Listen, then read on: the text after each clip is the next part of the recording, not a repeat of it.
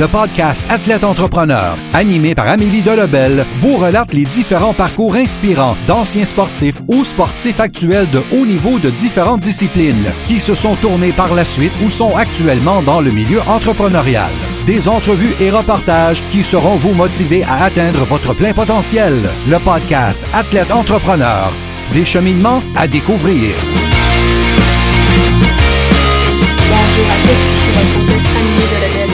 Très heureuse de vous accueillir sur mon podcast Athlète Entrepreneur pour cet épisode 009.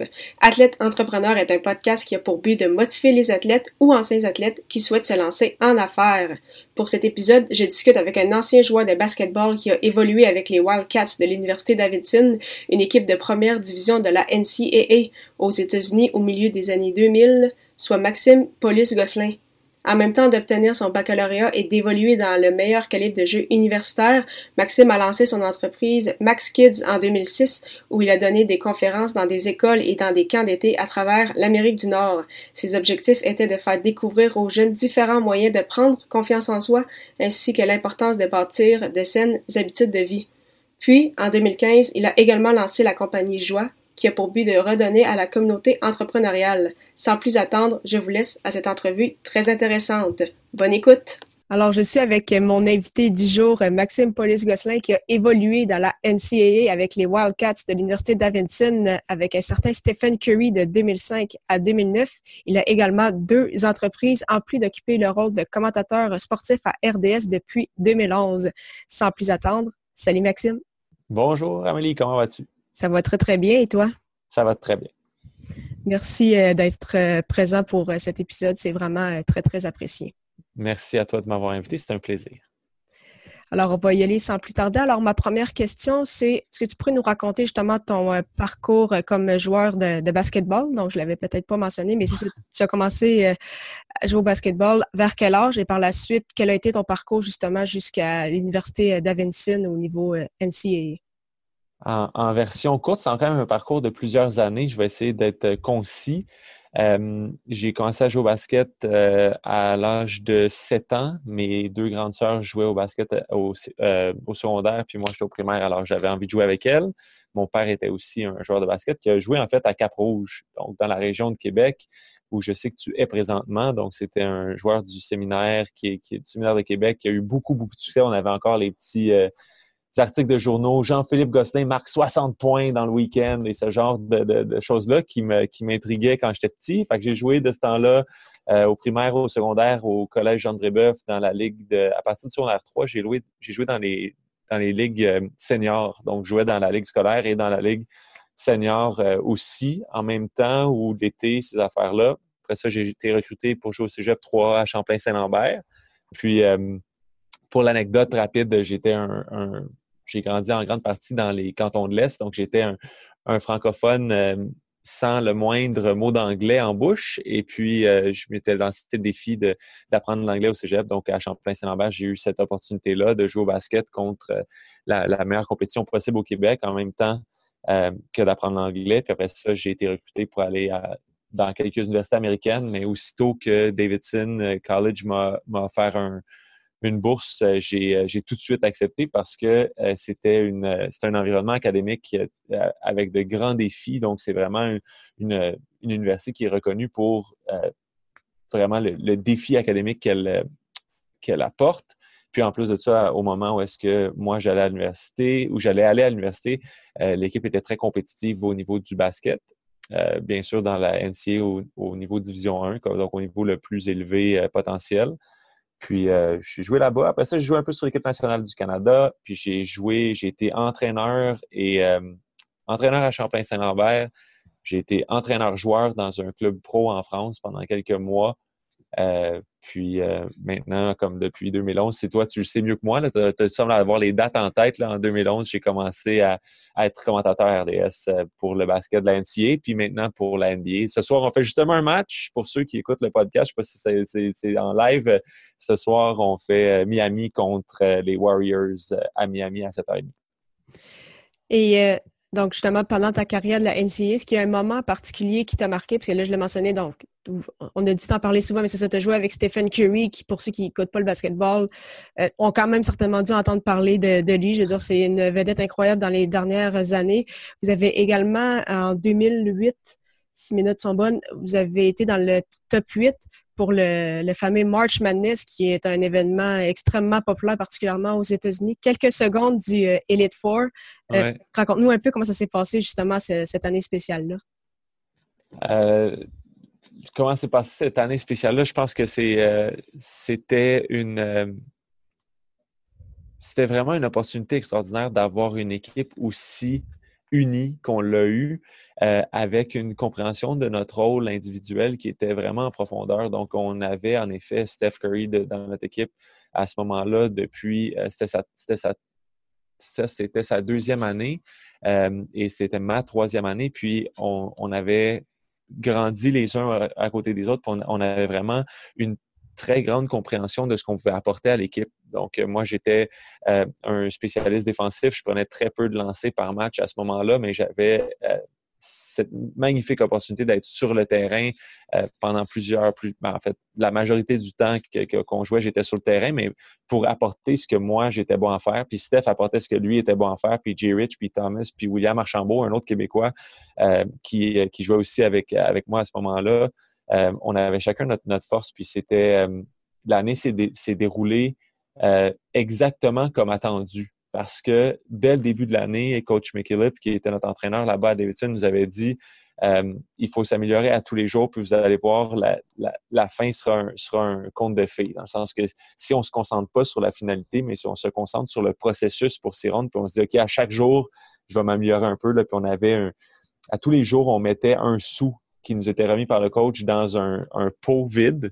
Et à la fin de l'année, évidemment, ben, on est 14 joueurs dans l'équipe, un sou par jour parce qu'on est pratiqué à tous les jours, ben, ça faisait qu'à la fin de l'année, euh, le pot était plein et, c'est l'image que McKillip, euh, coach McKillip utilisait pour dire le résultat de notre saison, c'est pas seulement la chance. Oui, il y a de la chance là-dedans, mais c'est pas seulement la chance, c'est aussi euh, le, travail, le travail que vous avez fait depuis le tout début de l'année. Puis là, il sortait son pot de scène, puis là, il nous disait à quel point on avait empilé toute l'année, puis on était prêt à gagner le match, peu importe contre qui on jouait. Alors, on avait, on avait vraiment cette, cette opportunité incroyable-là d'avoir Steph dans notre équipe qui est un talent offensif euh, sans pareil, encore aujourd'hui dans la NBA. on avait une cohésion puis une, unité d'équipe qui, est hors du commun, puis on avait une compréhension de nos rôles, en plus de travailler fort, ben, c'est un, bon, un bon combo pour, euh, pour gagner des games de basket. Puis, euh, par la suite, justement, à la, fin de ton parcours universitaire, euh, est-ce que tu aurais aimé ou est-ce que tu as des regrets par rapport à la suite? Est-ce que tu aurais aimé ça essayer en G-League ou jouer en Europe, justement, quand on voit des Stephen Curry ou d'autres joueurs qui ont pu pousser justement leur carrière un peu plus loin après l'université? Oui. Est-ce que j'ai des regrets? Non, absolument aucun. durant ma dernière année d'université, j'ai découvert une, nouvelle passion qui est la, la voile. Donc, j'ai remonté un voilier euh, de, de, comment dire, épave en train de couler à, à bateau fonctionnel. Puis, euh, avec euh, les moyens du bord, là, avec beaucoup de graisse de coude, puis des, une couple d'amis, puis mes parents sont me donner un coup de main.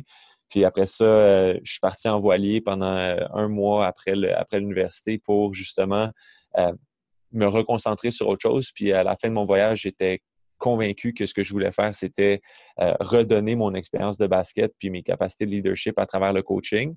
Puis euh, je suis revenu, puis j'avais pas l'intention de faire ça aux États-Unis. Je voulais vraiment euh, retourner là où moi j'avais le plus reçu. Puis c'est à Champlain-Saint-Lambert qu'on m'avait coach d'Angelus, puis les, les, gars que que j'avais rencontrés à Champlain-Saint-Lambert m'ont vraiment permis de, de me transformer en tant qu'étudiant athlète. Donc je voulais retourner là et offrir mon temps puis mon énergie pour aider les prochains athlètes qui passent à travers Champlain-Saint-Lambert. Puis cette idée-là, justement, d'aider les autres est venue quand même pendant ton parcours euh, universitaire, justement, à Davidson, parce qu'en 2006, tu as lancé euh, Max Kids. D'où est-ce qu'est venue, justement, cette idée de, de lancer cette entreprise-là? De la demande, euh, purement et simplement. Là, j'ai, mes parents sont entrepreneurs. Ben, maintenant à la retraite, mais ont été entrepreneurs toute leur vie.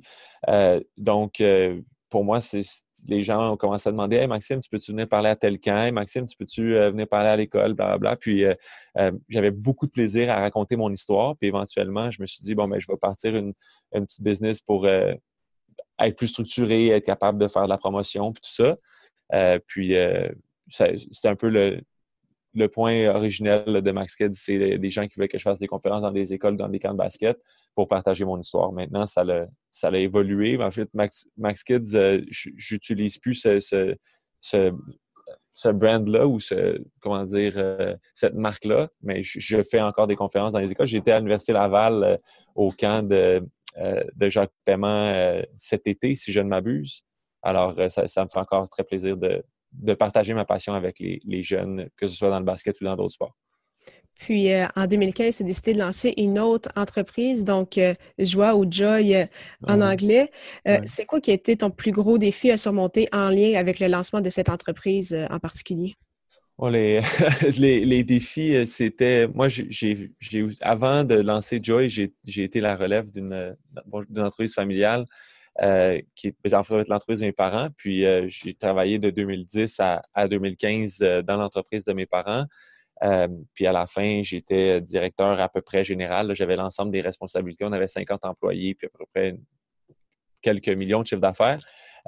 donc, c'était c'était une belle croissance pour moi en tant que leader au niveau professionnel. Puis on a vendu l'entreprise en 2015. Puis moi, je, je, voulais lancer un logiciel qui allait faciliter la passation de leadership entre des chefs d'entreprise puis des relèves d'entreprise, soit en milieu familial ou soit en transfert interne. Donc, là, ça sonne compliqué pour ceux qui n'ont jamais entendu ce genre de vocabulaire-là.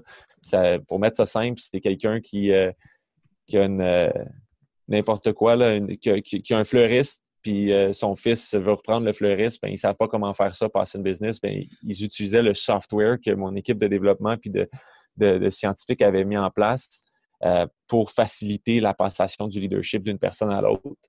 Donc, c'était vraiment ça. Puis des écueils, des défis, il y en a eu de toutes les sortes. Je, venais de la distribution alimentaire, puis là, je lançais une, entreprise dans le, développement de logiciels. Donc, euh, en termes de connaissance de l'industrie, euh, les meilleures pratiques, la recherche de talent, la capacité de, livrer un, logiciel en ligne fonctionnel. Il y a énormément de complexité qui va là-dedans, puis j'ai eu la chance de l'apprendre en le faisant. il y a des gens qui l'apprennent avant puis qui le font après. Euh, moi, à ce niveau-là, j'ai fait les deux en même temps. Puis ça a, ça a été encore une fois une école euh, quasiment aussi puissante que l'école du sport pour moi que, d'essayer de, mettre en, place une, une start-up technologique. Puis, quels sont tes objectifs avec justement, bah, pour donner des conférences, que ce soit avec Pro Evolution Coaching ou en ton nom personnel, puis justement avec, avec Joie, est-ce que tu as aussi d'autres idées d'entreprise en tête? Euh, je suis en train de faire mon MBA exécutif à l'Université de Sherbrooke à Longueuil en même temps que tout ça. Euh, donc, euh, oui, je, me tiens occupé. J'ai la merveilleuse chance d'avoir un, système de support extraordinaire. J'ai une blonde fantastique qui m'encourage dans tous mes projets. Donc, présentement, la compagnie de software Joy, on a, on a coupé l'accès au logiciel l'été passé.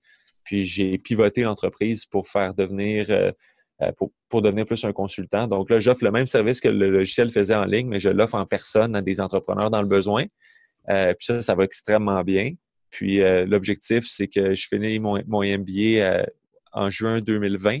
Puis à ce moment-là, ce serait de prendre, d'acquérir une, entreprise déjà, déjà en fonction dans la, région de Montréal, dans la grande région de Montréal, en fait, Rive-Sud, Rive-Nord, Montréal, pour, pour permettre la, vraiment la, continuité de la croissance puis l'augmentation du rendement d'une PME du Québec. Donc, euh, c'est vraiment ça le but. Fait, que 2020, on, j'espère pouvoir euh, pivoter de la consultation à un autre, euh, un autre type de marché où est-ce que je pourrais avoir une équipe moins dépendante de ma personnalité puis moins dépendante de, moins dépendante de, de, services que je rends individuellement, mais plus une business où est-ce que je pourrais disons, euh, multiplier les, les, efforts puis multiplier le produit pour augmenter euh, les parts de marché qu'on aurait.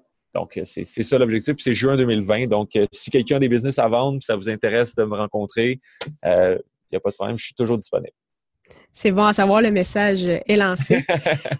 avant de terminer l'entrevue, je vais juste y aller pour des petites questions en rafale. La première, c'est quelle est la chose la plus importante que le sport t'a enseigné?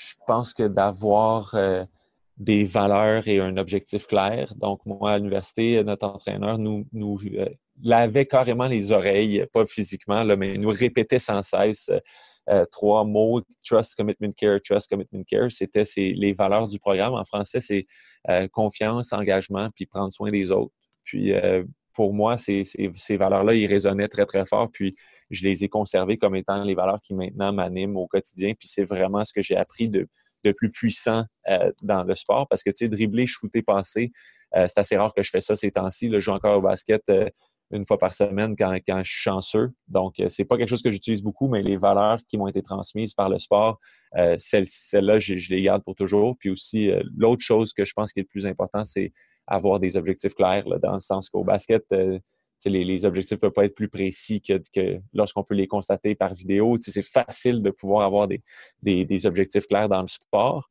Euh, j'ai conservé cette, euh, cette idéologie-là, que des valeurs clairement identifiées, puis euh, vécues au quotidien, puis des objectifs clairs, ben ça, ça permettait d'atteindre d'atteindre mes rêves, d'atteindre mes buts.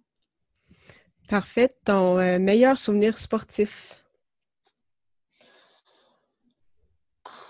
mon meilleur souvenir sportif, euh, je pense que ce serait la relation que j'ai bâtie avec les, euh, les gars à Champlain-Saint-Lambert. Mais euh, je me marie le 4 mai avec la femme extraordinaire dont je vous ai déjà parlé. Et les gens qui vont être à mon mariage, c'est majoritairement des joueurs de basket.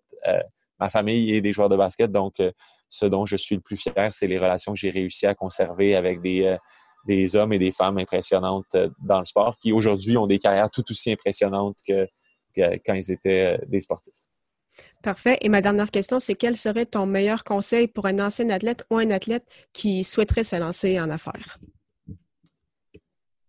Euh, je pense que mon meilleur conseil, ce serait d'utiliser le, paradoxe de Stockdale. je vous l'explique rapidement ce que c'est cette affaire-là. C'est ça vient d'un gars de l'armée américaine, mais en gros, là, ça s'explique très, très facilement. C'est de reconnaître la situation dans laquelle on est, aussi exécrable soit-elle. Donc, quand on est un athlète, puis on n'est plus un athlète le lendemain matin, c'est pas une situation facile, c'est une situation qui est extrêmement difficile. Il faut refondre son identité.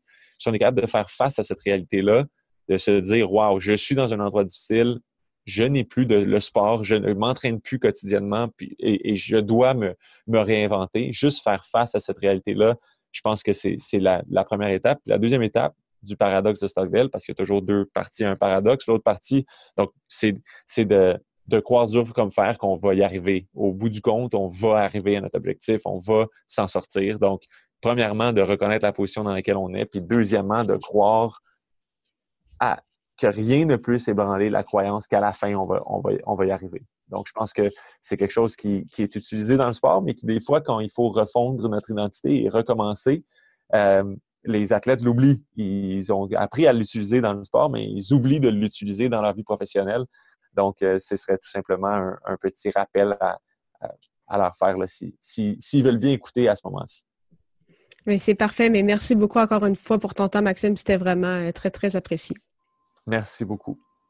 Merci beaucoup encore une fois à Maxime Paulus Gosselin pour son temps et en souhaitant que vous ayez aimé ce neuvième épisode officiel d'Athlète Entrepreneur. N'hésitez pas à consulter mon site internet ameliedelobel.com pour écouter tous mes épisodes de podcast et lire mes derniers articles de blog. À très bientôt pour une autre émission.